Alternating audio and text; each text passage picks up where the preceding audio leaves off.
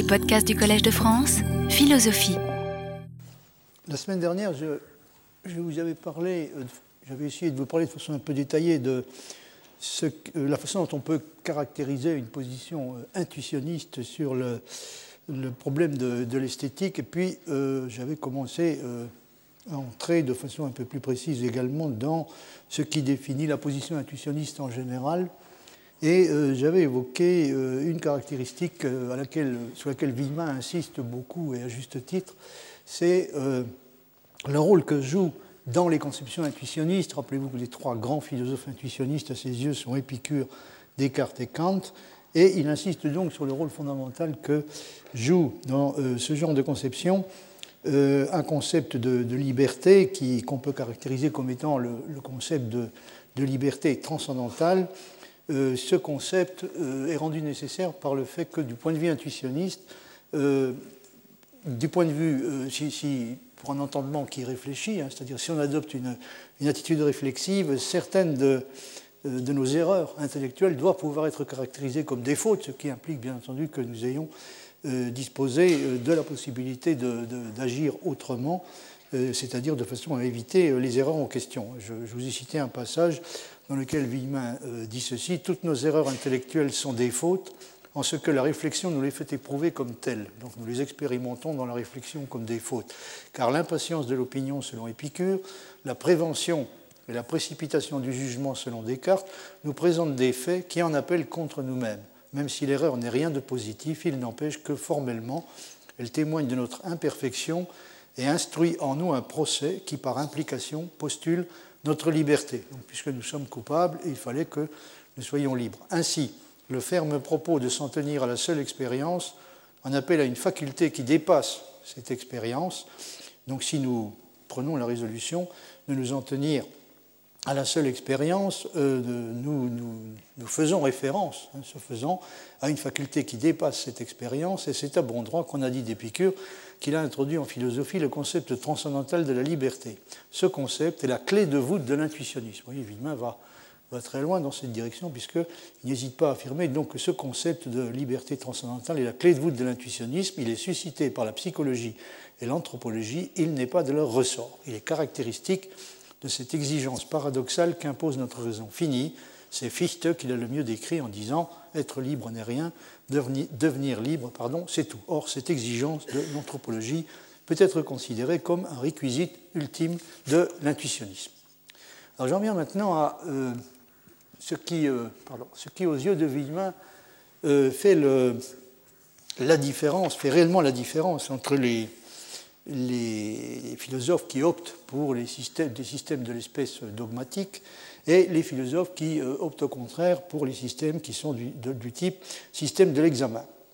Alors pour les intuitionnistes, euh, d'après Villemin, ce qui est exigé dans la connaissance euh, n'est pas un accord d'une certaine sorte entre la proposition assertée et un fait qu'elle représente. Et ça, c'est ce que les systèmes dogmatiques, c'est la façon dont les systèmes dogmatiques conçoivent la liberté comme un accord entre la proposition qui est assertée et un fait qu'elle représente. Euh, dit l'adéquation que l'intuitionnisme requiert n'est pas entre la chose et la représentation vraie, mais entre la représentation et le canon propre à en garantir la vérité. Et il ajoute donc dans le même ordre d'idée, les systèmes dogmatiques reçoivent pour critère du vrai l'adéquation aristotélicienne de l'assertion et de la chose.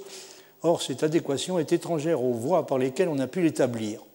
Il ne nous dit rien donc de la façon dont, euh, on a pu arriver euh, à la vérité. En particulier, l'existence d'une entité est indépendante du mode de sa démonstration. On a pu ainsi affirmer l'irrationalité du nombre pi par des démonstrations apagogiques réduisant à l'absurde la supposition du contraire, bien avant qu'Hermite fût en mesure de fournir une démonstration constructive de la chose. Le dogmatisme reste insensible à cette différence, aussi bien le nombre pi était en soi irrationnel avant toute démonstration directe ou d'ailleurs indirecte. Fin de citation. L'intuitionnisme proteste contre la tendance que l'on a à soustraire les lois logiques à l'enquête qu'il réclame sur le critère du vrai. Il soutient qu'en procédant de cette manière, on court le risque de postuler des équivalences qui sont trompeuses. En particulier, entre le cas du fini et celui de l'infini, et euh, d'être conduit à accepter des propositions dont, contrairement aux apparences, la vérité n'a été aucunement établie. C'est le cas en mathématiques de certaines propositions dont la démonstration fait intervenir des principes comme celui du tiers exclu ou celui de la double négation.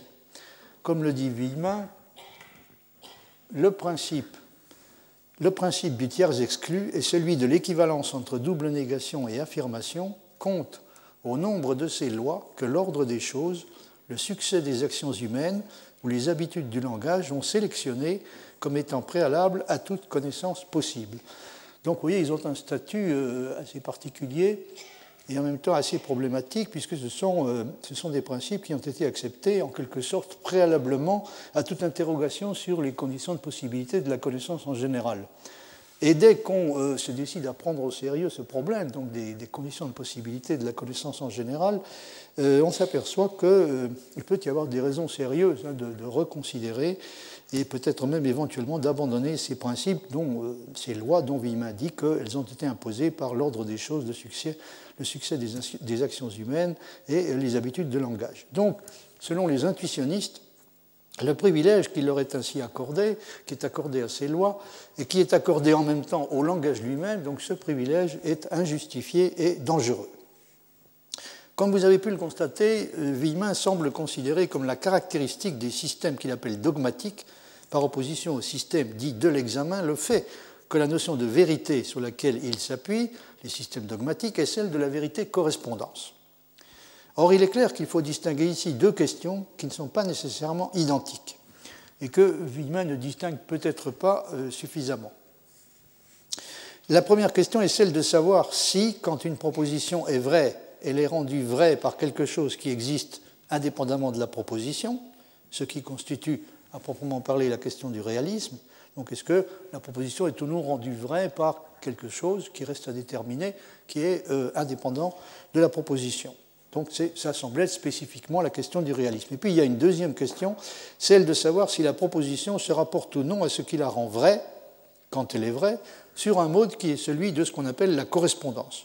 Par exemple, il y a la question de savoir si la proposition se rapporte à ce qui la rend vraie de la façon qui est décrite par Wittgenstein dans le Tractatus Logico-Philosophicus, quand il dit que les objets, que dans la proposition vraie, donc les objets sont arrangés dans l'état de choses comme le sont les signes qui les représentent dans la proposition, ce qui semble une, une façon tout à fait euh, caractéristique hein, de, de, de, rendre justice à cette idée de qu'il existe une correspondance, en l'occurrence il s'agit d'une sorte de, enfin, d'une correspondance structurale, d'une sorte d'isomorphisme entre la proposition vraie et ce qui la rend vraie. Damet a insisté particulièrement sur la nécessité de distinguer ces deux choses, c'est-à-dire l'aspect euh, correspondantiste, si vous voulez, la, question de la, correspondance, et puis la question de savoir si la proposition est rendue euh, ou non vraie quand elle est vraie par une, entité euh, indépendante. Donc il, il estime qu'on a tort d'assimiler, comme on le fait généralement, ces deux questions, euh, de les identifier plus ou moins l'une à l'autre et de considérer euh, cela, si vous voulez, comme la, caractéristique euh, d'une position, qui, comme, étant ce qui définit la position réaliste. Hein. La position réaliste serait, si on adopte ce point de vue, caractérisée par le fait d'accepter à la fois l'idée que quand une proposition est vraie, elle est rendue vraie par une entité indépendante, et deuxièmement, le, fait d'accepter en plus de ça l'idée de la correspondance.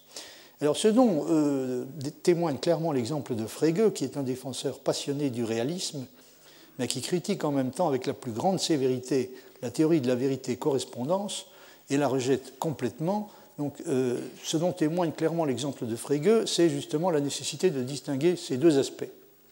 De toute façon, ce qui rend vraie la proposition quand elle est vraie euh, ne pourrait pas être chez Frege la correspondance avec un fait de la réalité, puisqu'il n'y a pas de fait en ce sens-là dans l'ontologie de Frege. Les faits sont, dit-il, des pensées vraies. Et les pensées, il faut le rappeler, appartiennent à l'univers du sens et non à celui de la référence. Mais naturellement, l'argument qui est utilisé sur ce point par Dummett n'est pas forcément déterminant. Et McGuinness considère même que l'un des rares moments où Dummett se laisse aller à utiliser un argument déficient est celui où il raisonne, semble-t-il, à peu près de la manière suivante. Je cite McGuinness, donc toujours dans le même article, Truth, Time and Deity, donc vérité, temps et divinité. McGuinness dit ceci la théorie, de la, vérité, la théorie de la vérité correspondance est une théorie dont on affirme souvent qu'elle est essentielle au réalisme. Donc, ça, c'est ce qu'est supposé être le mode de raisonnement de Demet. La théorie de la vérité correspondance est une théorie dont on affirme souvent qu'elle est essentielle au réalisme. C'est évidemment faux, puisque Frege était indubitablement un réaliste, mais rejetait la théorie de la vérité correspondance. Commentaire de McGuinness cela revient presque à assumer que Frege était infaillible bien que, pour être honnête, Damet donne ailleurs des raisons indépendantes de dissocier les deux théories mentionnées. Alors c'est tout à fait exact. Il y a incontestablement chez Damet une, tendance un peu curieuse à considérer Frege comme plus ou moins infaillible. Ça c'est tout à fait exact. Euh, et il y a euh, également, il est vrai également, heureusement, qu'il a des raisons, heureusement, meilleures que cet argument, ce qui pourrait ressembler à un pur argument d'autorité, pour euh, qui parle en faveur de l'idée d'une dissociation nécessaire entre le point de vue réaliste, proprement dit, et l'acceptation de la théorie de la vérité-correspondance. Permettez-moi d'ouvrir ici une parenthèse pour remarquer qu'il y a à la fois une ressemblance fondamentale et une différence importante entre la façon dont Damet et Villemin abordent respectivement la question du réalisme et de l'antiréalisme.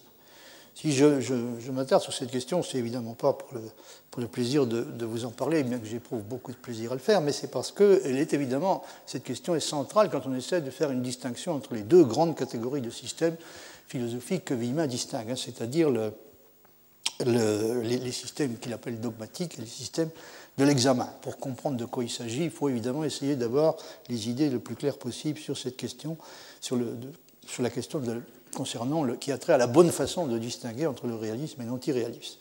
Alors la ressemblance qui existe entre Villemin et Damet est la suivante. Comme beaucoup d'autres, Damet se réfère à une déclaration fameuse de Georg Kreisel, que j'avais déjà eu l'occasion de citer, euh, dans une déclaration qu'il a faite dans un compte-rendu de, de, Wittgenstein, un compte-rendu, me semble-t-il, des remarques sur les fondements des mathématiques de Wittgenstein. Et euh, dans ce, dans ce compte-rendu, Kreisel souligne à un moment donné que, je cite, le problème n'est pas l'existence des objets mathématiques, mais l'objectivité des assertions mathématiques.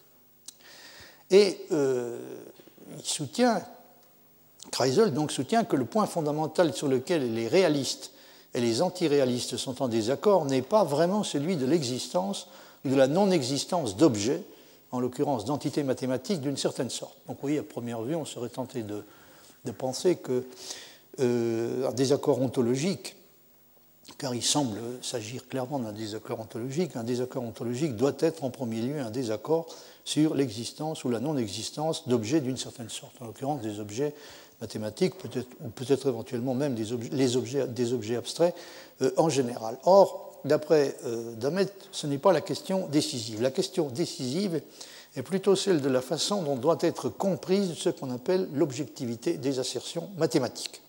Autrement dit, celle du genre de vérité qui peut être attribuée légitimement à des assertions de cette sorte.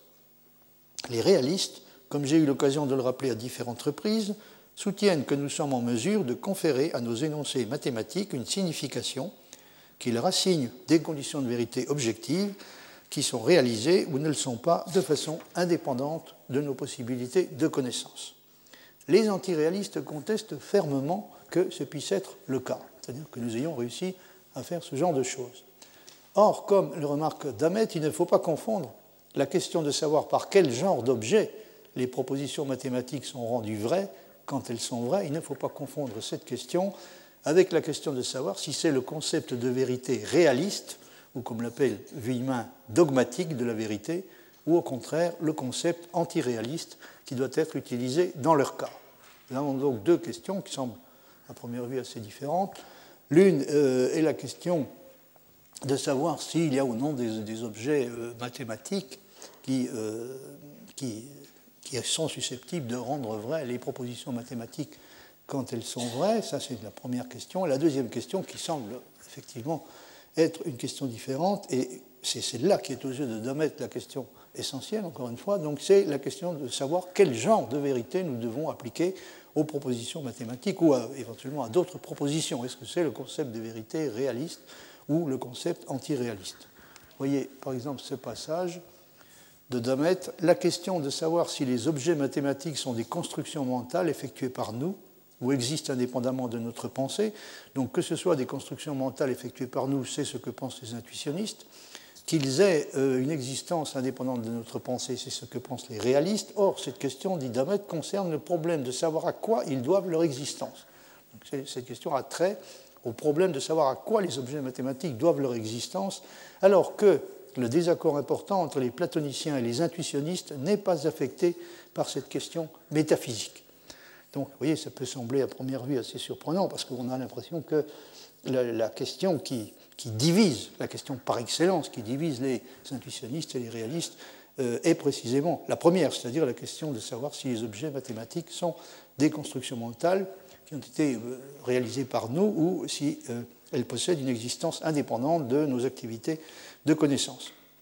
Or, donc, ce n'est pas cette question-là qui, d'après Domet, est la question importante. Pour exprimer les choses de façon plus exacte, dit-il, si cette approche est correcte, alors les conceptions métaphysiques différentes concernant les objets mathématiques ne servent pas de prémisse pour les interprétations rivales des significations des assertions mathématiques et pour les conceptions différentes qui en résultent comme conséquence à propos de la validité des lois logiques telles qu'elles s'appliquent à elles. Il est plus tentant de supposer qu'il y a une dépendance en sens inverse. Donc oui, ce qui est premier, ce n'est pas une certaine attitude adoptée à propos du, problème euh, traditionnel, hein. y a-t-il ou non des objets mathématiques euh, de l'espèce euh, à laquelle les mathématiciens songent généralement, en tout cas quand ils sont platoniciens, et beaucoup le sont, donc y a-t-il ou non des objets de cette sorte qui, quand les propositions mathématiques sont vraies, euh, les rendent vrais, ce n'est pas cette question-là hein, qui, euh, qui euh, est, première qui, et qui entraîne comme conséquence une certaine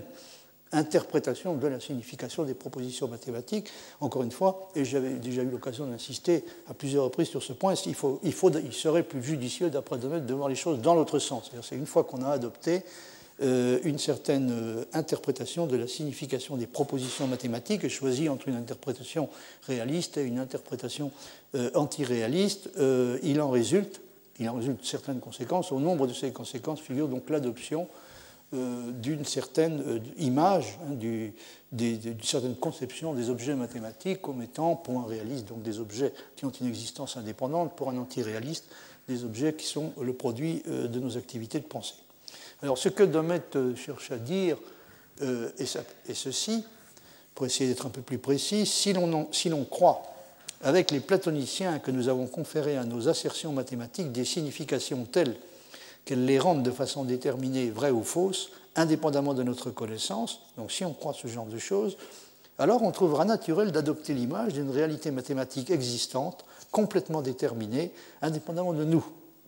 Donc, vous voyez, on passe d'une certaine conception de la signification à une certaine euh, représentation, à une certaine image du monde euh, mathématique, une certaine image de la réalité mathématique qui lui correspond. Mais encore une fois, c'est l'option qui a été euh, choisie en, matière de, en ce qui concerne le problème de la signification des énoncés mathématiques, c'est cette option-là qui est première. Si en revanche, on croit avec les intuitionnistes que le contenu d'une assertion mathématique réside entièrement dans notre capacité de reconnaître ce qui constitue une démonstration d'elle et ce qui en constitue une réfutation, de sorte que, quand nous sommes dépourvus d'un moyen effectif permettant d'arriver à une démonstration ou une réfutation, nous n'avons pas le droit de décréter qu'elle est soit vraie, soit fausse. Donc si on croit cela, on préférera une image d'après laquelle la réalité mathématique est construite par nous, ou tout au moins vient à l'existence seulement à mesure que nous devenons conscients d'elle. Je, reviendrai plus tard sur ce que, suggère la dernière phrase, c'est-à-dire le fait que si on s'engage euh, dans, une direction du deuxième type, on peut être amené à défendre des positions idéalistes plus ou moins radicales, euh, qui consistent donc à, qui consiste à, affirmer qu'au fond, une réalité comme, comme celle des, des, objets mathématiques, la réalité mathématique en général, est une réalité qui vient au monde à, mesure que nous en prenons conscience. Alors, dans la controverse entre le, réalisme et l'antiréalisme, ce n'est pas, comme on vient de le voir, d'après d'un mettre sur une classe particulière d'entités supposées, par exemple les, événements ou les, objets physiques, donc ce n'est pas sur ce genre de choses que, euh, que, porte, le, euh, porte le désaccord. Hein. C'est euh, sur, plutôt sur une, classe de propositions, donc on, les, philosophes se disputent non pas sur une, catégorie particulière d'objets, le problème étant de savoir s'ils existent ou n'existent pas, mais sur une catégorie particulière de propositions à propos de la question de savoir quel genre de signification euh, on peut leur attribuer, hein. d'où la préférence de domaine pour le, un mode d'expression qui consiste à parler de classes de propositions disputées plutôt que de classes d'objets euh, disputés. Alors, en ce qui concerne euh, cette question, c'est-à-dire euh, qu'est-ce qui caractérise à proprement parler le réalisme hein, Est-ce que c'est est -ce c'est le, choix d'une conception déterminée de la signification des propositions mathématiques ou est-ce que c'est euh, le choix d'une réponse donnée à la question de savoir si euh, des objets tels que par exemple les ensembles transfinis existent ou non. Euh, il peut être intéressant de, dire à nouveau un mot, je crois que j'avais déjà eu, il me semble que je vous en avais déjà parlé antérieurement, de dire un mot à propos de la position défendue par un, mathématicien illustre qui s'appelait Hermite et qui est qui est d'ailleurs cité par Gödel comme un des défenseurs les plus typiques donc, de, la, de la position euh, réaliste ou platonicienne euh, en mathématiques. Alors, euh, une question qui se pose à propos de Hermite, je vous en parle ici essentiellement d'après ce qu'en dit Poincaré, une question qui, se pose à son propos est de savoir où on doit le classer exactement. Est-ce que c'est est-ce qu'il doit être classé dans la catégorie des réalistes ou dans la catégorie des anti-réalistes, étant un platonicien euh, déclaré et même euh, ayant tendance à défendre des positions qu'on pourrait qualifier d'hyper-platoniciennes, il devrait, semble-t-il, tomber, on devrait le classer sans hésitation dans la catégorie des réalistes. Et pourtant, c'est un peu plus compliqué que ça, parce que Hermite, tout en étant réaliste, était anti-cantorien. Alors ça, c'est tout à fait déconcertant. alors, qu'est-ce que j'ai fait de... Voilà. Ah, peut-être, oui, j'ai oublié de vous citer quand même un, passage de Domet qui, peut être utile de citer, euh, où il, s'explique sur, le, sur, les raisons, selon lui déterminantes, qu'il peut y avoir euh, d'interpréter la question du, euh, la position réaliste hein, de la façon dont il le fait, c'est-à-dire en référence à une classe de propositions disputées plutôt qu'à une classe d'entités disputées. Euh, alors il dit ceci, dans certains cas, par exemple la dispute sur le réalisme concernant le futur et celle qui porte sur le réalisme concernant le passé, il ne semble pas y avoir d'objet quelconque qui soit en question. Donc dans le cas de la controverse entre le réalisme et l'antiréalisme portant sur la réalité du passé ou la réalité du futur, il ne semble pas y avoir en effet des objets euh, spécifiques dont l'existence soit en question.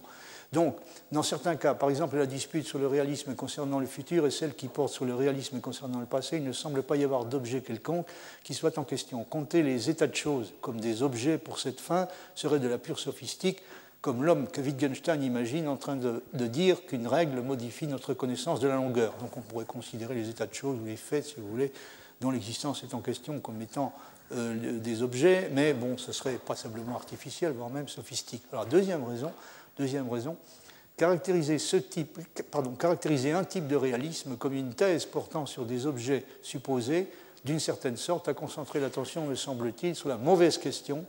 Par exemple, un défenseur d'un platonisme néo-frégéen concernant les objets mathématiques, comme le sont Wright ou Hale. Alors, je vous ai mis entre parenthèses la référence du, livre, de l'ouvrage de Crispin Wright et Bob Hale, euh, auquel, euh, auquel Domet fait allusion. Donc, un néo-frégéen donc qui défend en principe une position euh, plus ou moins platonicienne, pourrait toujours nier que euh, les, objets en question aient des propriétés autres que celles que nous sommes capables de reconnaître. Donc, ce qu'il veut dire, c'est que quelqu'un qui défend une position en principe platonicienne pourrait néanmoins soutenir que les objets dont il est question, donc qui sont des, des objets qui possèdent une réalité indépendante de nos activités de connaissance, il pourrait toujours soutenir qu'ils ne possèdent pas de propriétés autres que celles que nous sommes capables de leur, attribuer, nous sommes capables de leur reconnaître. Alors que, inversement, un dédékindien, donc un héritier de Dédékinde, qui soutiendrait que les nombres sont de libre création de l'esprit humain, vous voyez là-dessus euh, le, livre, euh, l'ouvrage célèbre de Dédékinde, Was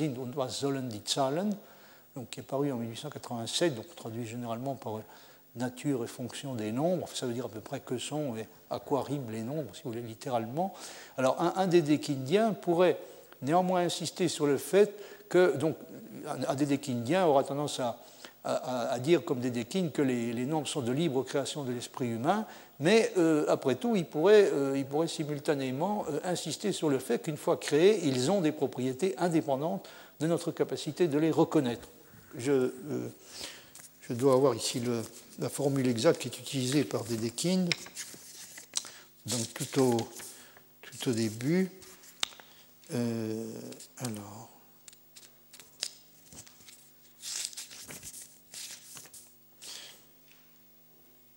Oui, il dit que les, donc les, nombres sont de, libre création de l'esprit humain qui euh, nous permettent d'appréhender les objets de façon plus distincte. Donc oui, il défend une position qui pourrait sembler euh, euh, assez typiquement antiréaliste, hein, c'est-à-dire une, position qui, qui semble aller très nettement dans le sens de l'idée que les, nombres sont des objets qui n'ont pas d'existence réellement indépendante de nos, activités de pensée. Mais il y a cette difficulté supplémentaire que, que signale. C'est-à-dire, d'une part, quelqu'un qui défend une position ouvertement platonicienne peut en même temps exclure, hein, tout à fait euh, explicitement, que les objets en question puissent posséder des propriétés autres que celles que nous sommes en mesure de reconnaître. Donc, dans ce cas-là, si vous voulez, euh, il, adoptera au moins un aspect de, la conception antiréaliste. Inversement, quelqu'un qui pense que les objets sont de libre création de l'esprit, comme le, suggère Dedekind, euh, est quelqu'un qui peut affirmer en même temps qu'une fois qu'ils ont été créés, ils possèdent euh, des propriétés que nous sommes amenés en quelque sorte à découvrir, c'est-à-dire des propriétés qui sont tout à fait indépendantes de notre capacité de les reconnaître. Il m'a paru évident, dit Domet, et il me paraît toujours évident, que aussi intéressantes que puissent être les questions portant sur la nature des objets mathématiques et le fondement de leur existence, la signification est déterminée comme possédant une valeur de vérité définie indépendamment de notre capacité de la découvrir. Donc, il y a euh, aussi intéressant que, puissent être les désaccords sur la nature des objets mathématiques, la vraie, si vous voulez, la vraie, euh, la vraie différence et la véritable opposition sont celles, qui existent euh, à propos de la signification des, des, énoncés mathématiques. Il y a ceux qui pensent qu'elle est déterminée comme possédant une valeur de vérité définie indépendamment de notre capacité de la découvrir, et ceux qui pensent que leur vérité ou fausseté consiste dans notre capacité de la reconnaître. Par conséquent, de mon point de vue, le dédékindien serait une espèce de réaliste et le néo-frégéen une espèce de constructiviste. Vous voyez jusqu'où prêt à aller une fois qu'on a reconnu la primauté euh, et la priorité de la question du genre de signification que nous sommes prêts à attribuer aux énoncés mathématiques sur la question de savoir si les énoncés si les propositions en question sont rendues vraies ou non par des, euh, des entités euh, qui existent de façon indépendante. Donc, conclusion, par conséquent, de mon point de vue, le dédékindien serait une espèce de réaliste et le néo-frégien une espèce de constructiviste. Pour exprimer les choses de façon plus générale, ce en quoi consiste la réalité n'est pas déterminé simplement par les objets qu'il y a, mais par les propositions qui sont valides. Le monde est la totalité des faits et non des choses. Euh, ça, c'est une reprise presque textuelle donc d'un des aphorismes euh, des propositions qui figurent au début du Tractatus de Wittgenstein. Hein. Le monde est l'ensemble des faits, ce qui est une façon de dire que s'il est l'ensemble des faits, il n'est pas l'ensemble des objets. Et euh, ça revient encore une fois à insister sur le fait que ce qui est premier, c'est le, pour reprendre la formule de Kreisel, donc ce que l'on veut dire quand on, quand on dit des, assertions mathématiques qu'elles sont objectivement vraies, ça c'est ce qui est premier, c'est cette question-là, et non la question euh, de savoir quels sont euh, exactement les objets euh, qui existent. Hein. Ça semble donc aboutir assez logiquement à cette formule, ce en quoi consiste la réalité, et on pourrait dire ce en quoi consiste en particulier la réalité mathématique, puisque c'est souvent d'elle qu'il est question dans ce genre de débat, ce en quoi consiste la réalité n'est pas déterminé simplement par les objets qu'il y a, mais par les propositions qui sont valides, le monde et la totalité des faits et non des choses, c'était cela la raison qui a motivé la concentration sur l'acceptation ou le rejet du principe de bivalence. Donc, d'après Demet, c'est en raisonnant de cette façon qu'il a abouti à cette conclusion que ce qui doit euh, être considéré comme déterminant quand on cherche à caractériser adéquatement la position réaliste, c'est attrait donc à la, à signification des propos, non pas non pas à proprement parler à l'existence ou la non-existence des objets, mais à la signification des propositions.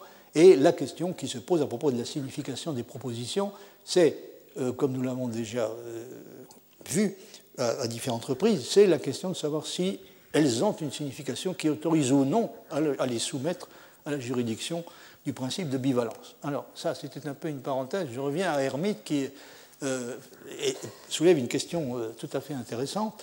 Euh, parce qu'encore une fois, ça a l'air d'être un réaliste tout à fait typique et en même temps, a, il adopte des, euh, il a tendance à imposer aux mathématiciens des, restrictions qui semblent tout à fait caractéristiques d'une attitude, euh, d'une position qui est au contraire euh, typiquement antiréaliste. Hein.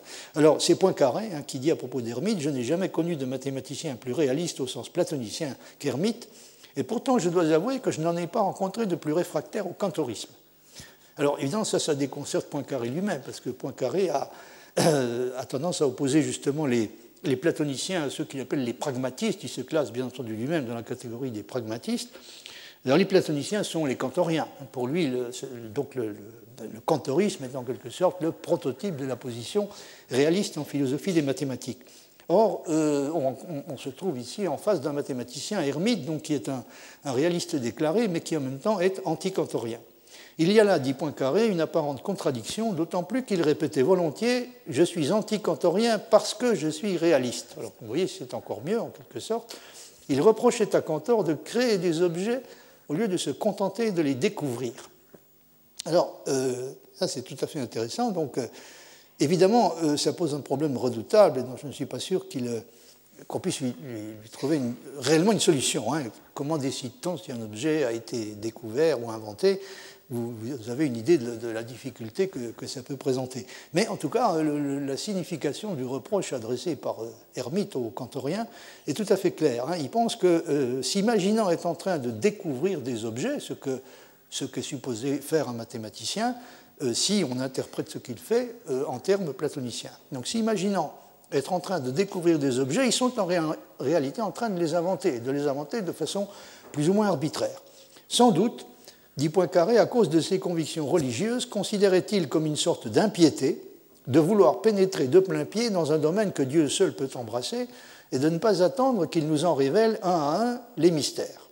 Il comparait les sciences mathématiques aux sciences naturelles. Un naturaliste qui aurait cherché à deviner le secret de Dieu, au lieu de consulter l'expérience, lui aurait paru non seulement présomptueux, mais irrespectueux pour la majesté divine. La comparaison est très remarquable. Il compare les mathématiciens qui procède de la façon de, Cantor et de ses disciples, en quelque sorte à, euh, à quelqu'un qui, pratiquerait les, sciences naturelles sans se donner la peine de faire des expériences, c'est-à-dire en essayant en quelque sorte de pénétrer euh, directement les desseins de Dieu. Les cantoriens lui paraissaient vouloir agir de même en mathématiques, donc de la même façon comparable à celle du, du naturaliste que je viens d'évoquer, et c'est pourquoi, réaliste en théorie, il était idéaliste en pratique. Il y a une réalité à connaître, elle est extérieure à nous et indépendante de nous. Mais tout ce que nous en pouvons connaître dépend de nous et n'est plus qu'un devenir, une sorte de stratification de conquêtes successives. Le reste est réel, mais éternellement inconnaissable. Donc vous voyez que quand Gödel se réfère à, Hermite euh, comme un exemple typique de ce qu'est d'après lui le, la position correcte, c'est-à-dire la position platonicienne en philosophie des mathématiques, il y a un aspect de, la position de Hermite qu'il ne mentionne pas, et que peut-être il ne connaissait pas, donc c'est l'idée que euh, c'est l'idée qui est exprimée tout à la fin. Hein. Le réel, il s'agit donc des mathématiques, le reste, euh, ce que nous n'arrivons pas à connaître, bon, ce que nous ne parvenons pas à connaître est réel, mais bel et bien reconnaissable. Or, c'est évidemment en contradiction euh, tout à fait explicite avec un, un principe fondamental que Gödel défend pour sa part, c'est-à-dire le principe de l'optimisme rationaliste qui, consiste à euh, postuler au contraire qu'il n'y a, pas de, euh, réalité inconnaissable en mathématiques, il n'y a pas de proposition mathématique dont, si elle est vraie, nous, ne soyons pas en mesure de reconnaître un jour la vérité. Alors, il peut être intéressant de, de citer encore il peut être intéressant du point de vue du problème qui nous occupe, donc de citer encore un extrait du texte de Poincaré. Poincaré dit ceci euh, Le cas d'Hermite euh, est d'ailleurs isolé, et je ne m'y étends pas davantage. en effet, c'est le seul cas que je connais de ce genre, c'est-à-dire d'un mathématicien euh, philosophe, hein, puisque dans le cas précis, il fait de la philosophie, qui défend en quelque sorte des positions anti-réalistes au nom du réalisme, hein, puisqu'il dit je suis, anti, je suis anti-cantorien parce que je suis réaliste. Hein. donc, d'après Poincaré, le cas d'ermite est, est, isolé, et je ne m'y étends pas davantage. De tout temps, il y a eu en philosophie des tendances opposées, et il ne semble pas que ces tendances soient sur le point de se concilier. C'est sans doute parce qu'il y a des âmes différentes et qu'à ces âmes, nous ne pouvons rien changer. Il n'y a sans doute aucun espoir de voir l'accord s'établir entre les pragmatistes et les cantoriens. Les hommes ne s'entendent pas parce qu'ils ne parlent pas la même langue et qu'il y a des langues qui ne s'apprennent pas. Donc ça, c'est Poincaré qui parle. Et euh, vous vous souvenez peut-être, enfin ceux d'entre vous qui étaient là l'année dernière, que j'ai exprimé euh, à différentes reprises la crainte que l'entreprise de classification des systèmes philosophiques dans laquelle s'est lancé Villemin ne nous oblige plus ou moins, en fin de compte, à affronter une conclusion qui est presque aussi inquiétante d'un point de vue rationnel que celle de Poincaré. En effet, certains aspects du travail de, de sur la classification des systèmes philosophiques euh, incitent fortement à penser qu'il y a peut-être entre les philosophes des désaccords qui sont euh, vraisemblablement irrésolubles et qui ne s'expliquent finalement que parce que des philosophes différents sont des hommes différents qui ont, comme le dit Poincaré, des âmes différentes et qui parlent des langages différents. Du point de vue de Villemin lui-même, il pourrait, y avoir des raisons de penser que des philosophes qui ont opté pour des systèmes philosophiques opposés parlent des langages différents et qu'il y a des langages qui ne s'apprennent pas véritablement. Un philosophe ne peut pas réellement apprendre le langage dans lequel s'exprime une philosophie rivale de la sienne. Il peut seulement, Villemin suggère par moments que les choses se passent de cette manière, il peut seulement le traduire, euh, traduire le langage donc, de cette philosophie rivale, le traduire avec des, distorsions plus ou moins importantes dans le langage de son propre système.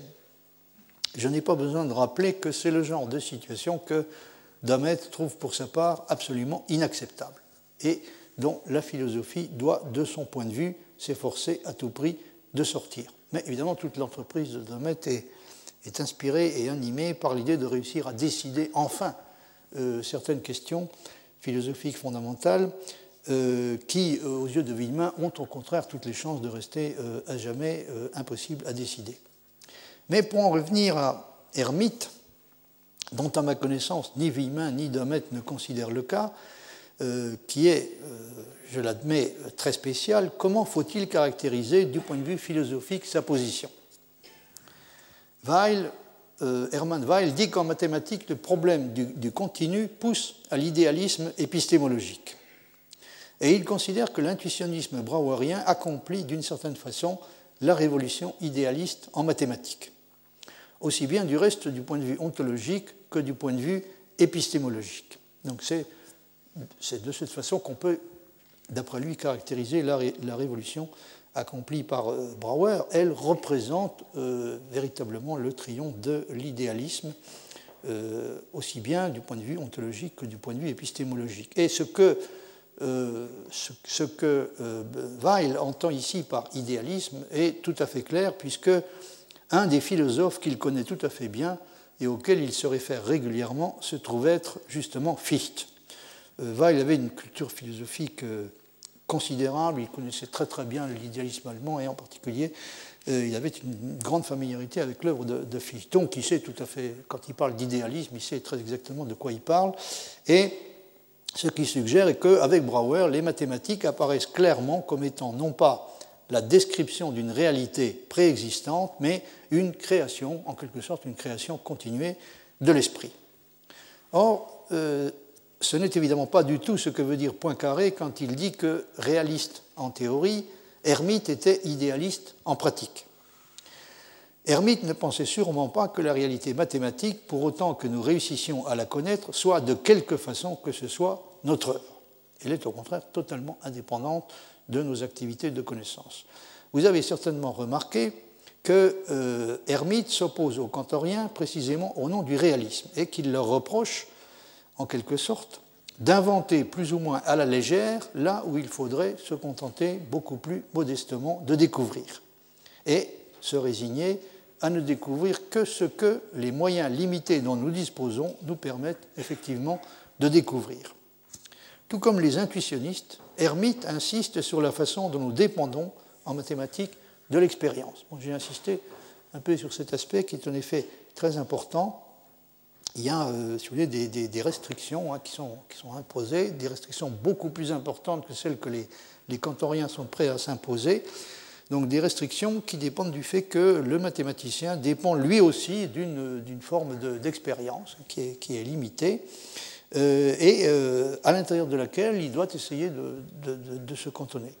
Donc, euh, Hermite insiste sur la manière dont nous dépendons en mathématiques de l'expérience, comme c'est le cas dans les sciences naturelles, bien qu'il s'agisse d'une expérience d'une autre nature, euh, et euh, cette, forme d'expérience dont, dont, nous sommes dépendants, donc, de la même façon que ça se passe dans les sciences de la nature, impose des limites strictes à ce que nous pouvons prétendre connaître.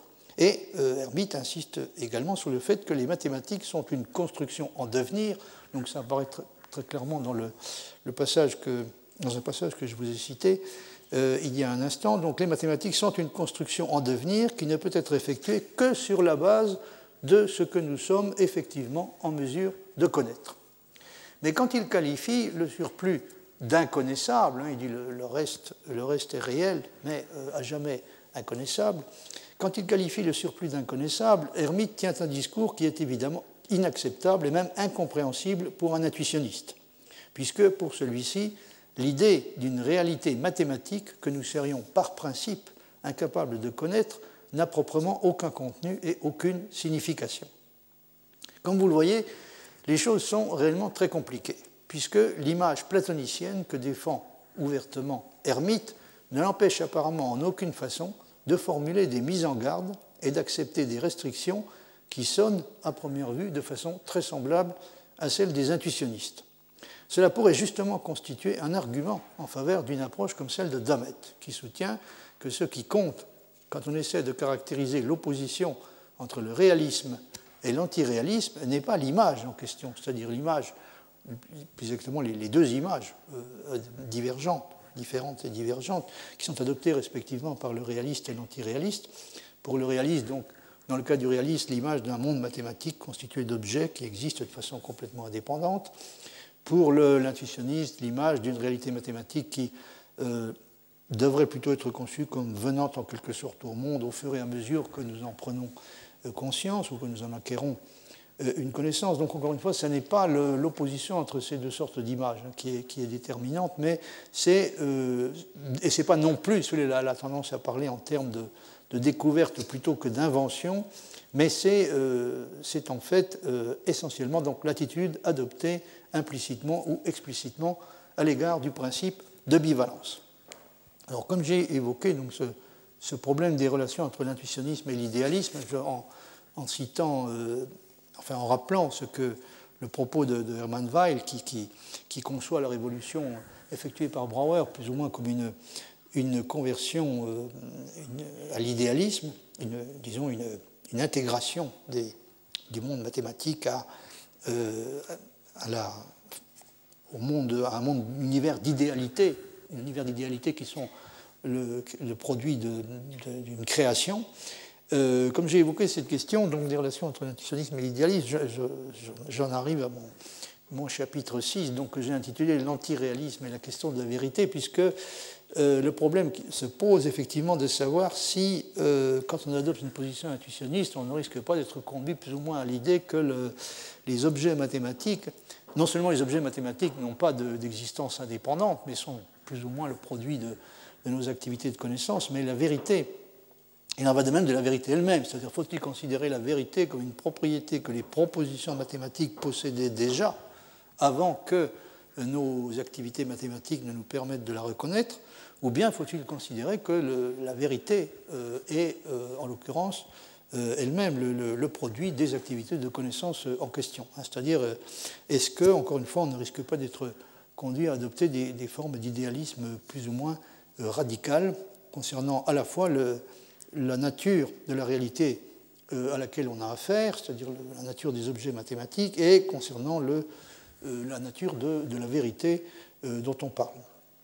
Alors le fait d'adopter une, notion de vérité comme celle que choisissent les antiréalistes et lui seul, c'est ce fait-là donc qui semble être le responsable ultime du refus d'accepter la validité du principe de bivalence.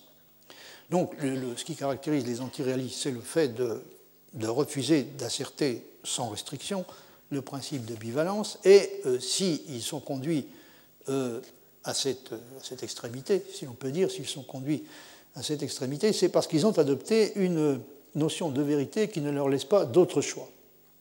Pour un intuitionniste, asserter euh, A ou non A signifie en effet asserter qu'on a ou bien une démonstration de A ou bien une démonstration de l'existence d'un obstacle purement mathématique qui s'oppose à la découverte, ou plus exactement à la construction d'une démonstration de A.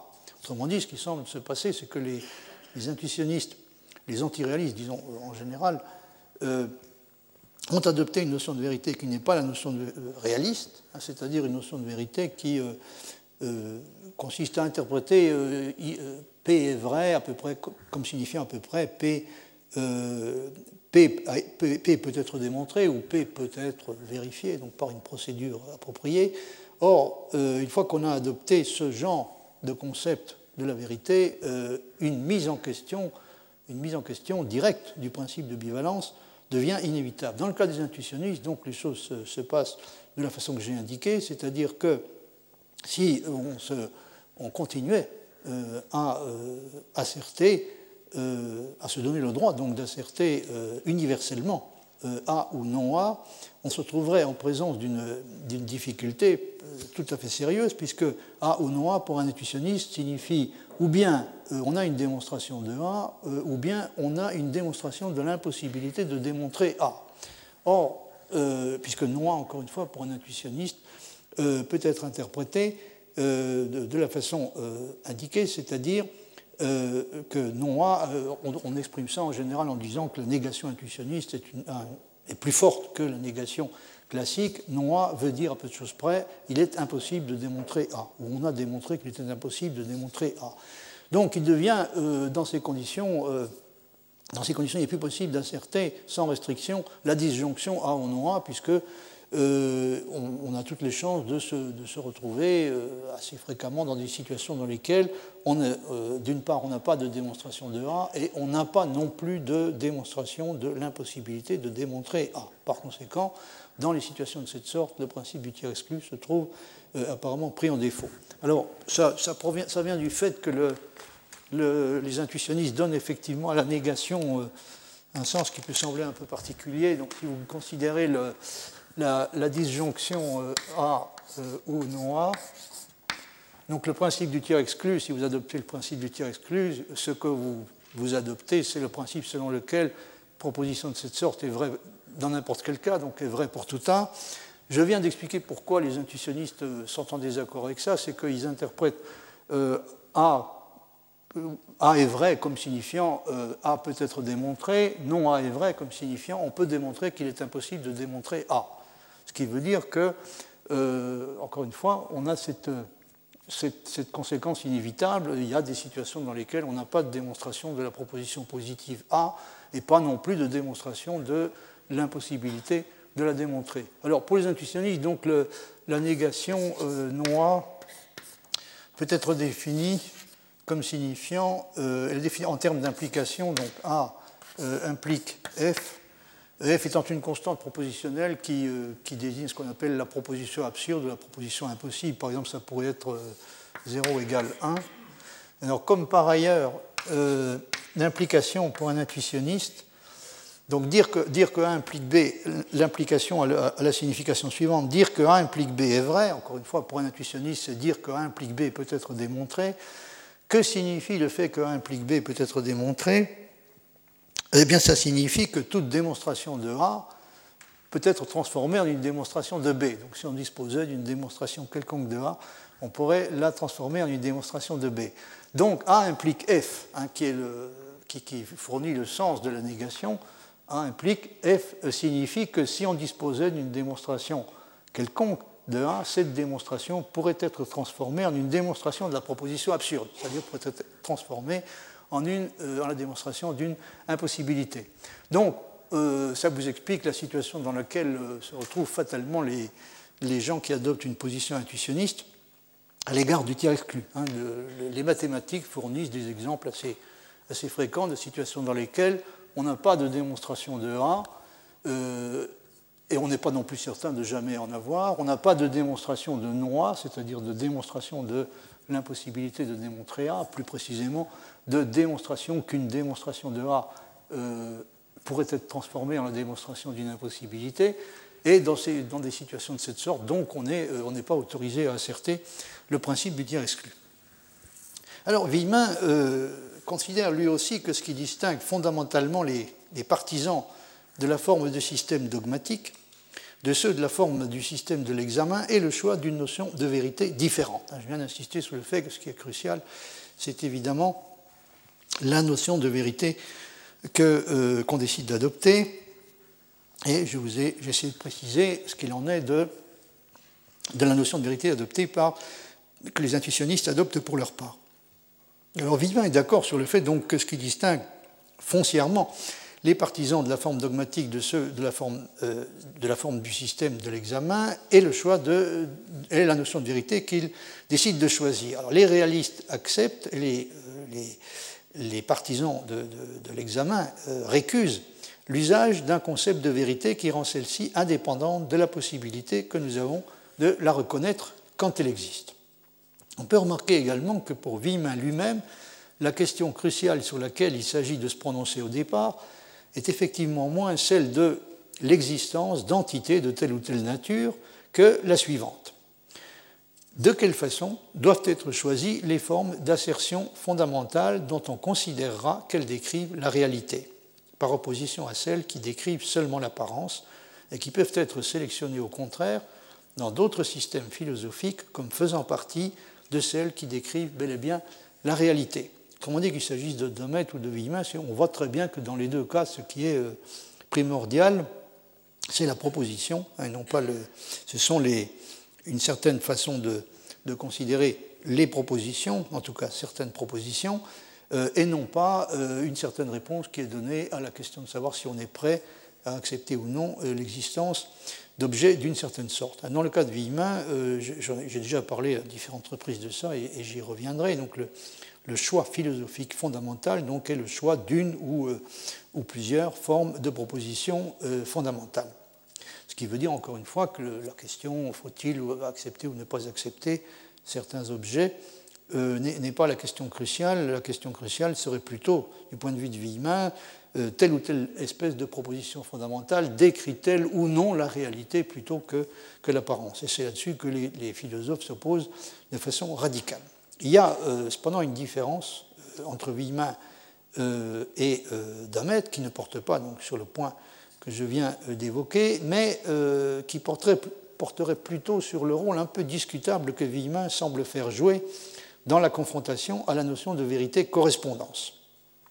Il devient tout à fait, du même coup, tout à fait clair qu'une des choses qui rendent compliquée et incertaine la comparaison entre la démarche de Villemin et celle de Quine est le fait que pour celui-ci, je veux dire pour Quine, la question et la discussion ontologique sont concentrées explicitement et à peu près exclusivement sur le problème de savoir ce qu'il y a. Hein, si vous, regardez la façon dont Quine aborde le problème ontologique, euh, et en particulier la question euh, du réalisme, par opposition au conceptualisme et au nominalisme, euh, il l'aborde tout à fait dans les termes classiques, c'est-à-dire y a-t-il ou non des raisons d'accepter l'existence d'objets de telle ou telle espèce? Par exemple, les objets physiques, les ensembles, les événements du passé, etc alors que ce n'est pas l'attitude adoptée, pas du tout l'attitude adoptée ni par Villemin, euh, ni par Domet, hein, quelle que soit par ailleurs la différence qu'il peut y avoir entre eux. Et une des différences qu'il y a entre eux, encore une fois, c'est le fait que euh, que, que Domet cherche à dissocier le plus radicalement possible la question du réalisme de la question du, correspondantisme, si vous la question de savoir si la notion de vérité qu'on utilise doit ou non être celle de la vérité correspondance. Il cherche à distinguer à dissocier aussi radicalement que possible cette question de ce qui lui semble être la véritable question du réalisme, c'est-à-dire faut-il ou non accepter sans restriction le principe de bivalence. Alors il y a deux problèmes donc, euh, auxquels nous sommes confrontés ici euh, et sur lesquels euh, j'aurai à revenir assez longuement par la suite. Premièrement, dans quelle mesure la théorie de la vérité-correspondance est-elle réellement solidaire de l'option réaliste? On a vu que Demetre soutient qu'elle ne l'est pas. Et deuxièmement, quelles sont les relations exactes que l'intuitionnisme, tel que le définit Villemin, entretient avec l'antiréalisme et du même coup avec l'idéalisme? Ça, c'est la question que j'évoquais il y a un instant. Ou, euh, pour dire les choses autrement, dans quelle mesure l'opposition que Villemin formule comme étant celle des systèmes dogmatiques et des systèmes intuitionnistes, dans quelle mesure cette opposition peut-elle être assimilée à celle du réalisme et de l'antiréalisme La question se pose parce que si on dit qu'une doctrine comme l'intuitionnisme mathématique propose de remplacer dans la compréhension que nous avons de la signification des propositions mathématiques la notion de condition de vérité objective par celle de condition de vérification, il y a lieu de se poser encore une autre question. La vérité qui est attribuée à la proposition sur la base de la démonstration doit-elle être considérée malgré tout comme une propriété qui lui appartenait déjà de façon indépendante, ou bien est-elle en quelque sorte le produit de la vérification elle-même Ce qui équivaudrait évidemment à adopter sur cette question une position qui, n'est pas seulement anti-réaliste, mais qui est en outre explicitement idéaliste. Secondairement, évidemment, je suis en train d'évoquer la possibilité qu'il existe un problème qui se pose à propos des relations exactes qui doivent être établies entre l'antiréalisme et l'idéalisme. L'antiréalisme n'est peut-être pas forcément idéaliste, mais il peut aussi euh, l'être, et il le sera si euh, on, accepte donc l'idée que quand une proposition mathématique est reconnue comme vraie euh, sur la base d'une démonstration, la vérité qui lui est reconnue est en quelque sorte le produit de la démonstration elle-même. Il n'y a pas d'existence indépendante, mais est en quelque sorte le produit de la démonstration elle-même. Une chose qu'on pourrait être tenté de croire, et qu'on croit parfois, c'est que les théories de la signification antiréaliste peuvent, après tout, pourraient après tout se passer de la notion de vérité et choisir de remplacer P est vrai par P peut être vérifié, dans le cas d'une proposition mathématique peut être démontrée. Donc, on pourrait, semble-t-il, choisir de remplacer P est vrai par P peut être vérifié, ou de façon plus radicale encore, euh, on pourrait euh, décider de remplacer P est vrai par P a été vérifié. Non pas seulement P peut être vérifié, mais P a été vérifié. Mais c'est une erreur. C'est une erreur et une erreur sérieuse. Contrairement à ce qu'on suppose parfois, l'intuitionnisme mathématique a besoin lui aussi d'une notion de vérité pour les propositions mathématiques. Mais la notion qu'il adopte est différente de celle du réalisme. Ce n'est pas la notion classique. Demet souligne avec raison qu'on se trompe complètement si on suppose que les intuitionnistes cherchent à remplacer la dichotomie classique vrai-faux par une, en quelque sorte par une trichotomie qui serait euh, la trichotomie démontrable, réfutable, indécidable. Je me permets d'insister là-dessus parce que ça c'est très important. Il ne faut surtout pas comprendre les, les, intuitionnistes comme des gens qui, qui cherchent à remplacer cette, cette euh, conception d'après laquelle il y a deux, deux, options, deux options possibles, deux il y a deux possibilités par euh, une, une, conception de la situation dans laquelle il y en a trois. Hein. C'est-à-dire, euh, s'agissant d'une proposition mathématique, il y aurait les trois possibilités démontrable, réfutable, indécidable. Alors évidemment, le, l'intuitionnisme est une position qui est toujours très séduisante pour les, philosophes qui sont un petit peu, euh, sont toujours emballés par l'idée de l'indécidabilité, mais malheureusement, c'est n'est pas du tout un exemple qui est susceptible d'apporter de l'eau au moulin des gens qui pensent qu'il y a des propositions mathématiques qui ne sont ni vraies ni fausses, pour la raison que jamais un intuitionniste n'affirmera qu'on peut euh, ne dira que, euh, ou ne prétendra qu'on peut affirmer avec certitude à propos d'une proposition mathématique quelconque qu'elle n'est ni vraie ni fausse, ce qui veut dire qu'elle ne sera jamais démontrée ni réfutée. Donc les intuitionnistes refusent d'asserter sans restriction le principe du tiers exclu, mais ils se gardent bien d'asserter sa négation, c'est-à-dire ils n'affirment en aucun cas qu'il y a des propositions mathématiques dont on peut dire de façon euh, irrévocable qu'on peut trouver des exemples hein, de propositions mathématiques dont on peut affirmer de façon euh, définitive et irrévocable qu'elles ne sont ni vraies ni fausses. Ce qui veut dire, ça reviendrait à dire qu'il existe des propositions euh, A telles que on peut affirmer à propos de propositions de cette sorte qu'on on ne démontrera jamais A et on ne démontrera jamais non plus qu'il est impossible de démontrer A. Hein. C'est ce que veut dire Damet quand il, il fait remarquer avec raison que les intuitionnistes ne cherchent pas à remplacer la dichotomie classique vrai-faux par une trichotomie, donc qui serait la trichotomie démontrable, réfutable, indécidable. Je viens d'indiquer la raison de cela, c'est que du point de vue intuitionniste, il est impossible d'asserter de façon absolue à propos d'un énoncé quelconque A qui n'est ni démontrable ni réfutable. Puisque, enfin, la raison de ça, c'est qu'une démonstration que A n'est pas démontrable équivaudrait en fait à une démonstration de sa négation, c'est-à-dire à une démonstration de non A. Ça résulte clairement de, enfin, j'espère que ça résulte clairement dans votre esprit des quelques explications que j'ai données sur le sens que les intuitionnistes donnent à la négation. Donc pour eux, si euh, on a réussi à démontrer que A était indémontrable, c'est-à-dire qu'il y a un obstacle purement mathématique qui s'oppose à une démonstration quelconque de A, on a du même coup démontré non A. Donc euh, on a bel et bien réussi à démontrer l'une des deux propositions, euh, A et non A, en l'occurrence non A. Pour un intuitionniste, donc la négation doit être comprise comme équivalent à une implication du type impliqué G, c'est-à-dire euh, A implique la, proposition dite euh, absurde ou impossible. J'ai euh, indiqué il y a un instant ce qui résulte de ça, et je pense que vous, êtes en mesure de comprendre sans difficulté pourquoi il, est, il, est, tout à fait incongru hein, d'imputer aux, aux, intuitionnistes l'intention d'affirmer qu'il y a des propositions dont on serait fondé euh, a euh, affirmé euh, une fois pour toutes qu'elles ne seront jamais ni démontrées ni réfutées. Ça ne paraît surprenant que si on oublie que le fait de refuser d'asserter le principe du tiers exclu, donc de l'asserter de façon tout à fait, de façon universelle, hein, sans aucune restriction, le fait de refuser de l'asserter n'oblige pas à asserter sa négation. Donc si, si nous, pardon, il peut être utile, je crois, de si on veut euh, réussir à comprendre à peu près de quoi il s'agit, d'ajouter encore quelques précisions. Je vous prie de m'excuser de, de, m'attarder un peu sur des considérations un petit peu techniques. Euh, comme ça, je n'aurai pas à vous les, infliger euh, par la suite, mais je crois qu'elles sont indispensables pour, pour comprendre exactement ce qui est en question dans l'analyse de l'argument de Diodore, hein, tel qu'elle est proposée par Villemin.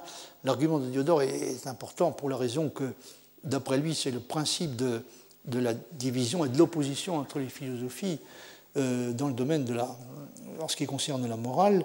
Euh, et euh, dans toutes les discussions qui ont eu lieu à propos de, cet argument qui est, qui est, extrêmement difficile à interpréter, on s'aperçoit qu'il y a des il y a des imprécisions terminologiques qui sont extrêmement regrettables. Donc il faut essayer d'y voir un peu plus clair sur ce qui fait euh, exactement la différence, euh, dans le cas précis, ce qui fait la différence entre les positions réalistes et les positions antiréalistes. Est-ce que c'est l'acceptation d'un côté, le refus de l'autre du principe de bivalence, ou l'acceptation d'un côté, le refus de l'autre du principe du tiers exclu? Alors, en terminant, euh, pour aujourd'hui, donc j'aimerais vous, donner encore quelques précisions sur ce point.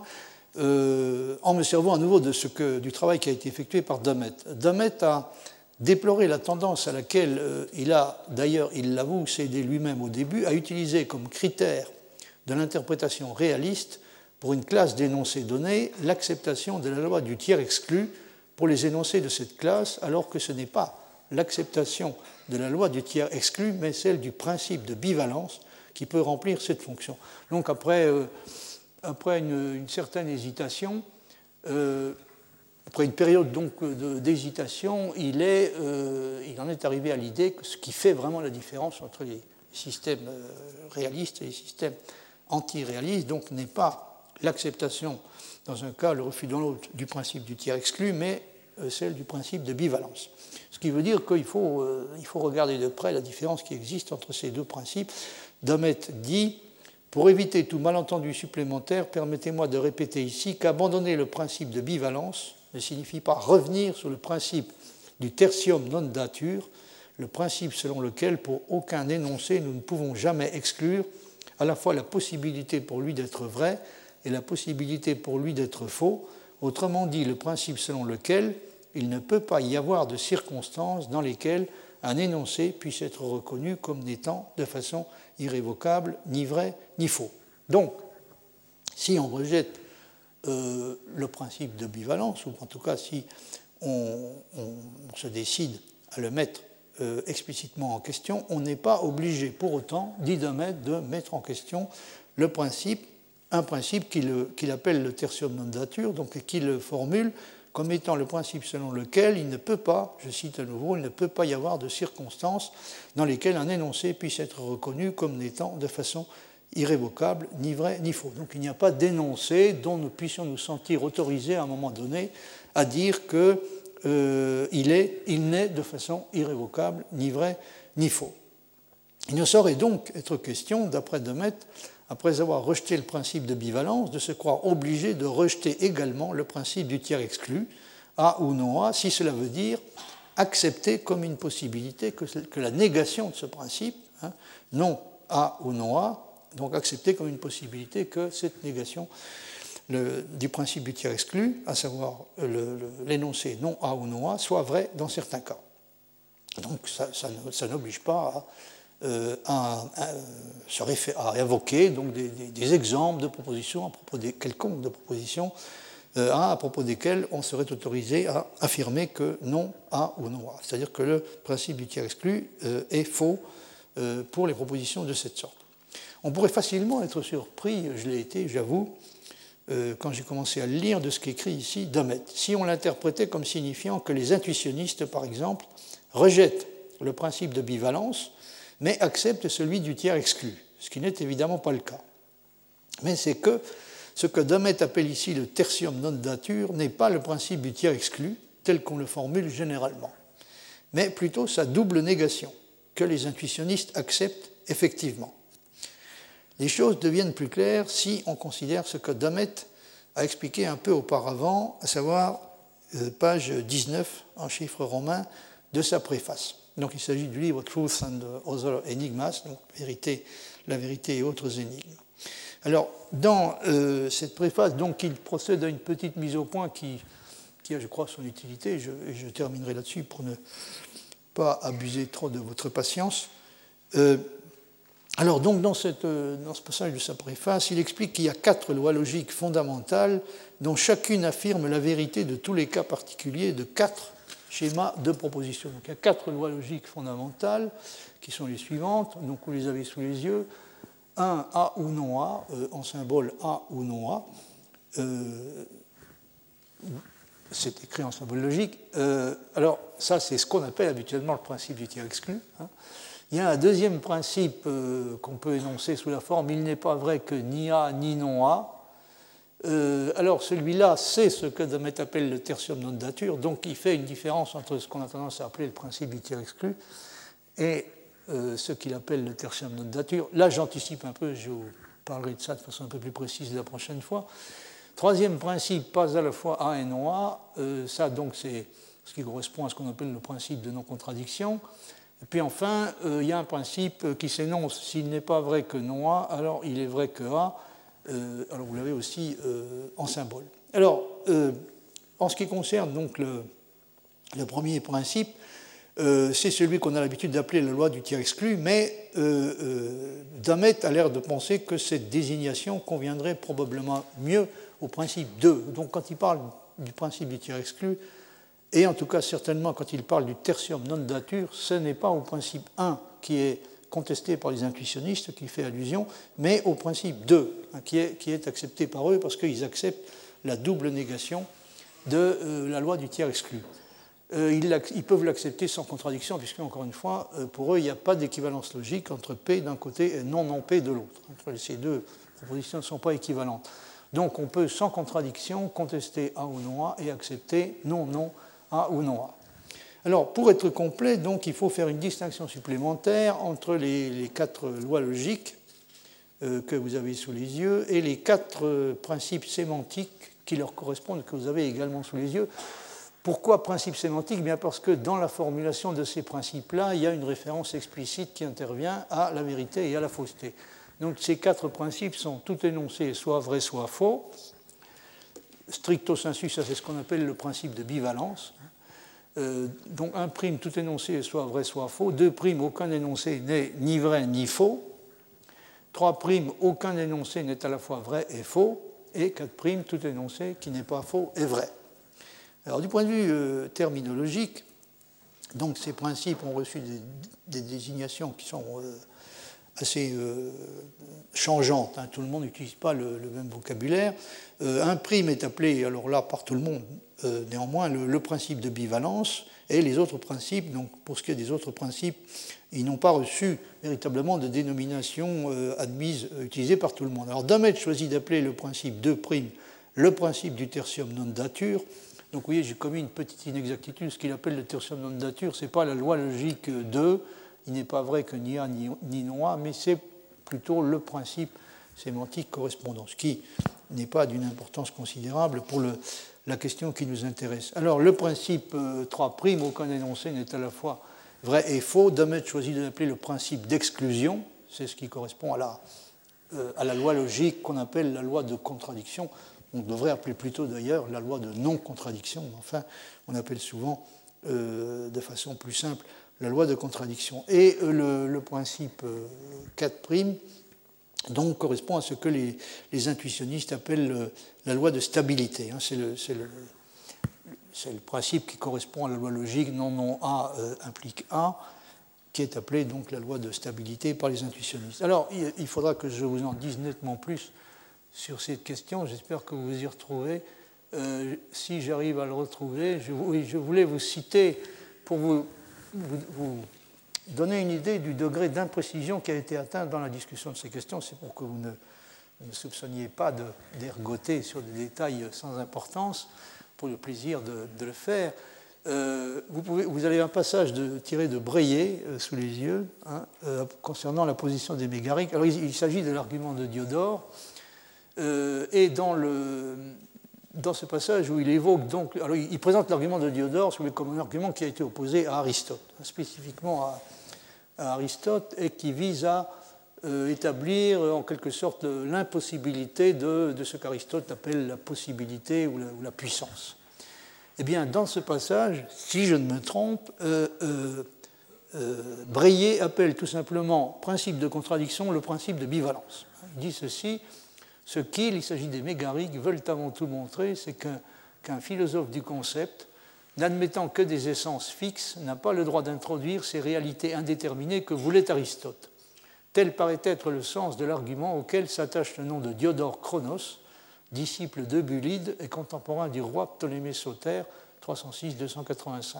Cet argument, que l'on appelle le triomphateur, on dit aujourd'hui plutôt le dominateur, hein, cet argument que l'on appelle le triomphateur atteint en effet les racines mêmes de la philosophie d'Aristote en montrant que dans cette philosophie, la notion du possible et par conséquent de puissance indéterminée ne peut avoir un sens.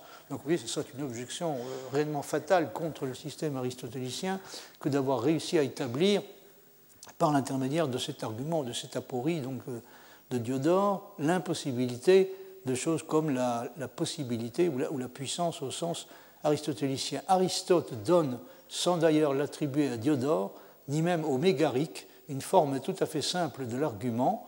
Voyez le chapitre 9 de, l'interprétation.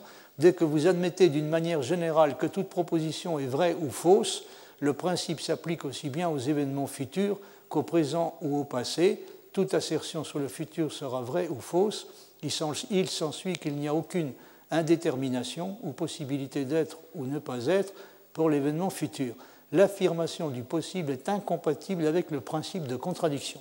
Or, ce que Brillet appelle le principe de contradiction, c'est manifestement la proposition selon laquelle toute proposition est soit vraie, soit fausse, alors que ce que dit le principe de contradiction semble être plutôt qu'aucune proposition ne peut être simultanément vraie ou fausse. Donc, il interprète l'argument de Diodore comme visant à établir que contre Aristote que l'affirmation du possible est incompatible avec le principe de contradiction, l'auteur de cet argument voulait, voulait-il, comme affecte de le croire Aristote, qui le réfute par les conséquences pratiques de sa thèse, voulait-il démontrer la nécessité? N'est-il pas plus conforme à ce que nous connaissons des mégariques de croire qu'il voulait démontrer l'absurdité des conséquences d'une logique fondée sur le principe de contradiction?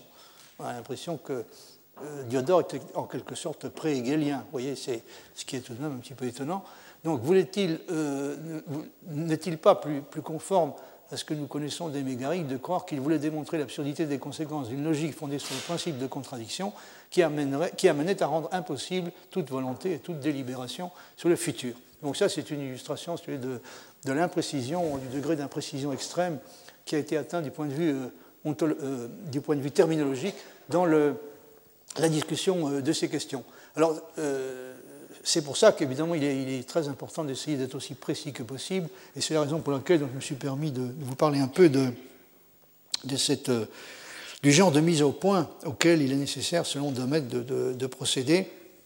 Et du coup, j'espère que vous me pardonnerez d'entrer à nouveau dans des considérations un peu techniques. Je serai amené à vous, dire quelques mots la prochaine fois de, de, de ce qu'on appelle les systèmes de logique plurivalents, et en particulier de, du système qui a, été construit par Lukasiewicz précisément pour, euh, pour essayer de résoudre le problème posé par Aristote dans le chapitre 9 du De Interpretatione, où Aristote évoque le, fameux problème de la bataille navale. Il prend l'exemple d'une proposition décrivant un événement futur contingent.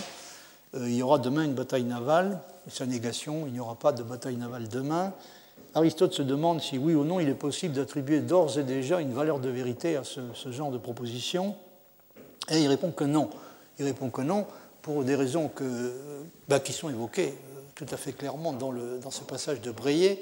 Si, euh, supposons que la proposition il y aura demain une bataille navale soit déjà vraie, euh, soit vraie dès à présent, ça signifierait qu'il est tout à fait inutile, que la, délibération devient absolument inutile.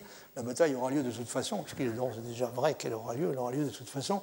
Donc, euh, si on, décidait d'attribuer une valeur de vérité déterminée, d'ores et déjà, d'attribuer une valeur de vérité déterminée à des propositions de cette sorte, décrivant des événements futurs contingents, ça rendrait euh, absolument impossible, inutile la délibération et impossible l'action libre. Hein. C'est-à-dire nous n'aurions pas. Nos, décisions, nos délibérations et nos décisions n'auraient pas de prise réelle sur ce qui se passera, euh, sur ce qui arrivera. Donc vous voyez que derrière ces discussions à première vue assez techniques, il y a, des problèmes euh, très précis qui se posent à propos de, questions comme celle de la contingence et de la liberté. Et euh, c'est la raison pour laquelle donc, Lukasiewicz a été amené euh, à, créer en 1920, si je me souviens bien, le, premier système de logique plurivalente. Hein. Il a proposé de résoudre le problème en attribuant à la proposition problématique, à des propositions problématiques comme il y aura demain une bataille navale ou il n'y aura pas de bataille navale demain, une troisième valeur de vérité hein, qui, représente par, euh, par un demi. Hein. C'est-à-dire il y a zéro qui correspond au faux, un qui correspond au vrai, et puis euh, un demi qui correspond à peu près à, qui correspond à ce qu'il appelle le possible, c'est-à-dire ce qui peut être euh, ou ne pas être. Donc vous voyez que derrière ces, derrière ces incertitudes techniques, ah oui, j'ajoute encore que, j'y reviendrai, que Lukasiewicz ne confond pas, ne confond nullement le, principe de bivalence et le principe du tiers exclu comme on le fait souvent. Hein. Il reconnaît très clairement que ce qu'Aristote a cherché à mettre en, question est le principe de bivalence, et non pas le principe du tiers exclu. Mais euh, encore une fois, c'est une question qui est, extrêmement compliquée et qui, même chez Villemin, d'ailleurs, donne lieu de temps à autre à des, à des incertitudes d'une certaine sorte. on ne sait jamais très bien de, de, quel principe les gens parlent exactement, et vous voyez jusqu'où ça peut aller, puisque en fait, euh, quand Breillet parle du principe de contradiction, vous êtes invité à comprendre enfin vous et moi aussi d'ailleurs, qu'il euh, veut parler en réalité du principe de bivalence. Bon, je crois que j'ai assez abusé de votre attention pour aujourd'hui. Je vous remercie de me l'avoir accordé aussi généreusement. Retrouvez tous les podcasts du Collège de France sur www.collège-de-france.fr.